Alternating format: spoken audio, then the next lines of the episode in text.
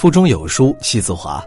你好，我是有书电台主播杨锵锵。今天为你分享的文章来自于田草。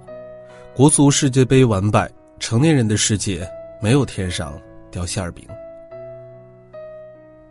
在之前结束的二零一九年亚洲杯四分之一决赛上，中国男足以零比三完败伊朗，止步八强，也彻底断绝了国人对于本届国足的期望。随后，主教练里皮宣布因为合同到期辞去中国男足主教练一职。这位战功显赫的意大利传奇教练，在执教中国男足的八百二十四天里，曾给国人带来了无限的期待。但是他终究以一场中国队接连失误的完败结束了在中国的执教生涯。他的经验无可挑剔，他的水平。有目共睹，但他也终究抵不过国足自身的颓败。即便是拥有世界上最优秀的主教练，能拯救男足的，依然只有他们自己。很多人责怪里皮为什么要走，因为他们看到了男足在他指导下的进步。但是成年人的世界里，没有永远的扶持，只有永恒的对等。再优秀的资源，如果自身不努力成长，那也将终究离优秀渐行渐远。三国时期，刘备去世，儿子刘禅继位，原本国力强盛的蜀国，在没有雄才大略的刘禅手里日益的衰弱。即使有神机妙算的诸葛亮辅佐，奈何刘禅软弱无能，不思进取，蜀国始终。没能在他的手里实现不断强盛的宏愿。诸葛亮死后，刘禅不听劝阻，乱用奸臣，在遇到敌国攻打的时候，竟然贪生怕死的将蜀国江山拱手相让，甘愿臣服于魏国，并表示在魏国居住久了，反而乐不思蜀。这让原本还想光复蜀国的老臣们彻底的死了心。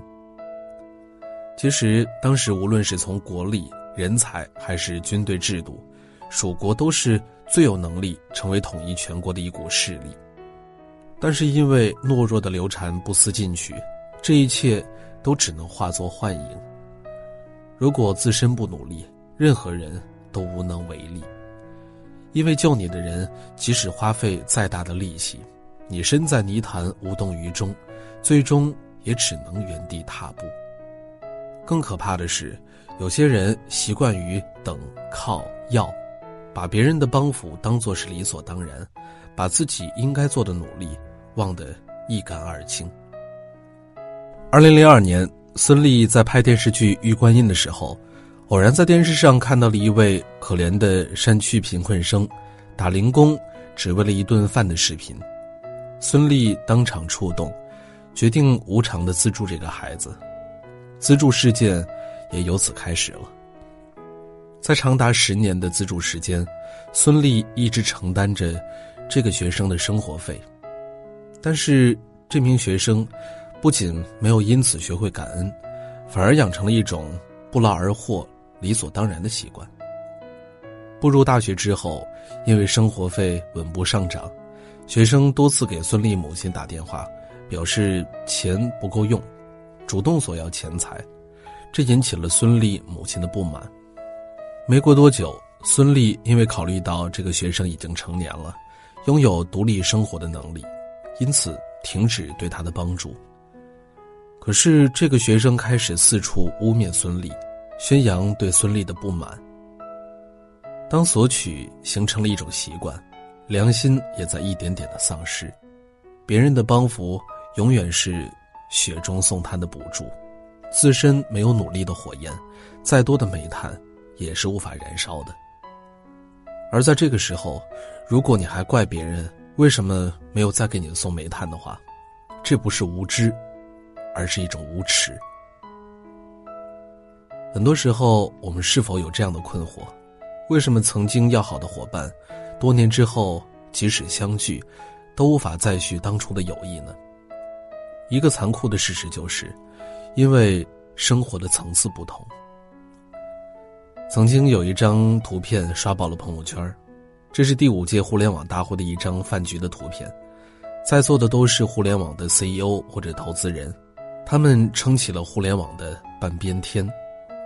有网友调侃说：“富豪的朋友圈都是富豪。”我们不是宣扬阶级理论，倡导阶级壁垒，但成年人的世界里，你不得不承认的一个事实就是，你的阶层决定了。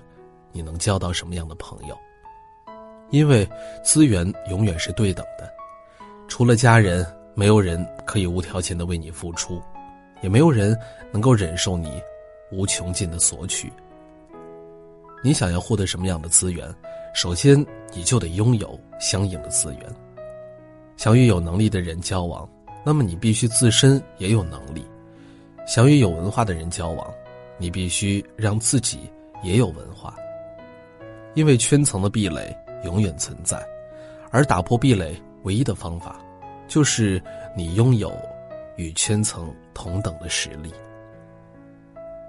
有一次初中同学聚会，班长组织了很多同学参加，但是大家明显发现，那些有着相似生活经历和相同层次的同学，总能够相谈甚欢，其他人即使强行参与，也显得格格不入。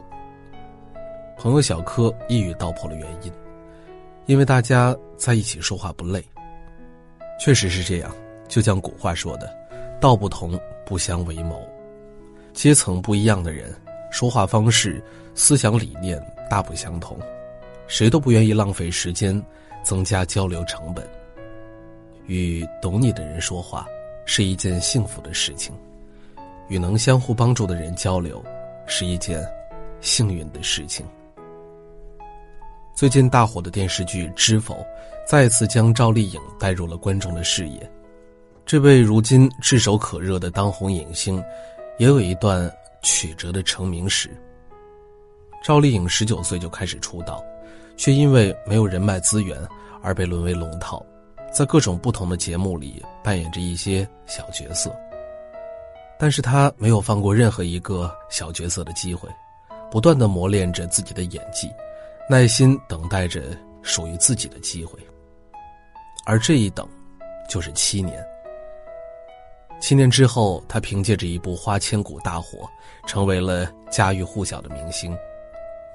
这样的事例在各行各业有很多，在成功之前，他们都懂得蛰伏，先拼命的努力，让自己变得更加优秀。只有这样，才能在机会来临的时候，牢牢的把握住。